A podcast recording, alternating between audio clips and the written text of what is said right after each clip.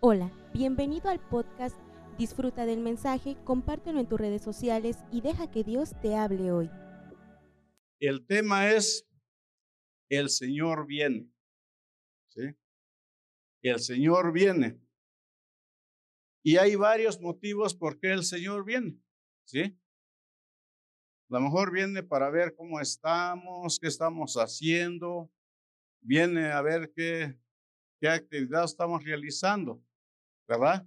A veces eso viene en nuestra mente, y el Señor viene para ver si estamos tristes, estamos contentos, estamos, no sé, ¿verdad? Lo que viene en la mente, pero hay varios motivos, ¿sí? Entonces el tema es el Señor viene, ¿sí? Y el primer motivo por qué viene es porque viene a buscar a los suyos. ¿Quiénes son los suyos? ¿Sí? Nosotros, hermanos, nosotros, no los que están afuera, los que no conocen a Dios, sino nosotros que somos sus hijos, Él viene. Por eso dice, viene por los suyos. ¿Sí? Por eso dije al principio que voy a hablar lo que dice la palabra de Dios. No voy a inventar, sino que ¿qué dice la palabra de Dios? Pues vienen los suyos. Entonces vamos a Juan 14.3. Amén. Dice, y si me fuere y os prepare lugar, vendré otra vez y os tomaré a mí mismo para que donde yo estoy, vosotros también estéis. ¿Sí? ¿Para qué viene el Señor, hermanos? ¿Para qué viene por los suyos?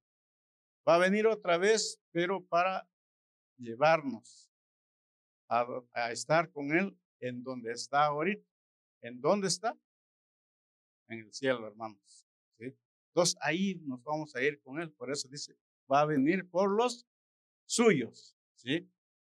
Y pero si no estamos preparados, estamos haciendo otras cosas, qué triste, ¿no, hermanos? Por eso decía el pastor, ¿dónde están? ¿No? ¿Dónde están? No? ¿Por qué no vienen? ¿No? Pues estamos haciendo otras cosas, hermanos. Y a veces descuidamos que el Señor va a venir por nosotros. Amén. El mismo Juan, hermanos, este 17, 24. 17, 24 dice, Padre, aquellos que me has dado, quiero que donde yo estoy, también ellos estén conmigo, para que vean mi gloria que me has dado porque me has amado desde antes de la fundación del mundo. Qué hermoso, hermanos. Qué hermoso que antes que fundara el mundo, o sea que la tierra y todo, todo lo que él hizo, ya, ya nosotros ya, él ya nos conocía. Él ya nos llamó, ya nos escogió, hermanos. Más que a veces nosotros tardamos en reconocer que Él ya nos amó desde el principio. ¿Sí? Pero pues nunca es tarde, hermanos. Siempre tenemos que buscar a Dios conforme a su palabra para que donde Él esté, estemos con Él. Amén. Bueno, otro motivo, hermanos, de por qué el Señor viene, viene para transformar nuestros cuerpos desgastados. ¿Están desgastados nuestros cuerpos? ¿Verdad que sí, hermanos? A lo mejor los niños, los jóvenes, no, dice yo estoy, ¿verdad? Bien, no estoy fuerte, no tengo ni nada, ni un rayón, ni nada. Pero nosotros que ya estamos viejitos, hermanos, ya se ven las arrugas, las canas, ya no caminamos rápido, donde quiera nos duele. Pero ¿qué dice la palabra de Dios? Dice, viene a transformar nuestros cuerpos desgastados. Ese es en cuanto al cuerpo físico, pero al cuerpo en forma espiritual, también, hermanos, ¿sí? Porque viene a cambiar nuestra mentalidad, nuestra forma de pensar. Antes que conociéramos a Jesús, porque ¿cómo éramos? ¿Sí? Éramos diferentes, andábamos en las fiestas, haciendo cosas que para nosotros era correcto. Pero al conocer a Jesús, vimos que todo eso no es correcto. Por eso hay transformación en nuestras vidas. Y esa transformación es porque estamos aquí, hermanos. ¿Por qué estamos aquí? Porque hemos transformado. Él nos ha transformado a través de su palabra. Amén. Bueno, entonces vamos a verlo, hermanos. Filipenses 3, 20, 21. El texto donde habla de que Él viene a transformarnos, hermanos. ¿Sí? Qué hermoso, ¿verdad?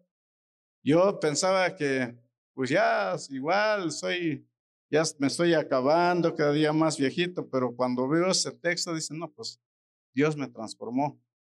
Dios me cambió mi forma de pensar, mi forma de hacer las cosas y otras cosas, hermanos. Y así Dios nos transforma a cada uno de nosotros. Amén. Bueno, otro motivo, hermanos, viene a restaurar a Israel. ¿Sí? Viene a restaurar la nación de Israel. ¿Sí? Y siempre nosotros estamos orando por esa nación, ¿verdad? Estamos orando para que vuelvan a Dios y todo. Y aquí dice que Él viene a restaurar, ¿sí? Viene a cambiar, ¿sí? Porque es un pueblo escogido de Dios, ¿sí, hermanos? Entonces dice ahí en este Romanos, ahí donde ya leímos, ¿sí? 11.26, ¿sí? Ahí dice, ¿cómo es que Él viene? ¿De dónde va a venir el Salvador? En para hacer ese cambio, para restaurar, transformar a la nación de Israel. Amén, hermanos. Otro motivo, hermanos, viene a pastorear a las naciones, ¿sí? Viene a pastorear a las naciones. ¿Qué es pastorear? Es enseñar a todas las naciones. Aquí habla de las naciones, pero nosotros hemos manejado naciones, pueblos, tribus, todos, todos los lugares. Él viene a pastorear, pastorear, a enseñarnos, a enseñar los que no conocen. Amén, hermanos. Y pastorear las naciones en Apocalipsis 12:5. Y ella dio a luz a un hijo varón que regirá con vara de hierro a todas las naciones. Y su hijo fue arrebatado para Dios y para su trono.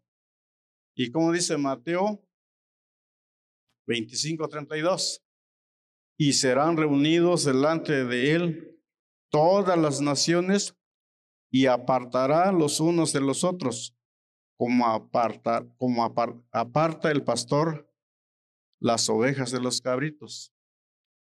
Fíjense cómo viene, hermanos viene a separar a los que en verdad lo buscan, creen en Él y los que no. Porque muchos hermanos venimos, pero no todos estamos comprometidos o conscientes. ¿Sí? Y cuando dice que Él va a venir a separar, pues también está, hermanos, porque está hablando de la iglesia, hermanos. Está hablando de la iglesia, no de los de afuera. ¿Sí? ¿Cómo estamos nosotros en la presencia de Dios? ¿Sí? Entonces, por eso tenemos que escudriñar la palabra, hermanos. ¿Sí? Tenemos que buscar a Dios día a día, porque dice de mañana a mediodía, en la tarde o cualquier hora, tenemos que buscar al Señor. ¿Sí? Casi es todo el día, hermanos. Por cualquier cosa que hagamos primero, a Él. Y después, nuestras actividades, hermanos. Amén. Bueno, otro motivo, hermanos, es castigar a los perversos. Viene el castigo. Castigar a los perversos. ¿Sí? ¿Quiénes serán los perversos? Pues los que no, no quieren nada de Dios. A veces les hablamos, los invitamos y no quieren nada. Sí, no quieren. ¿Sí?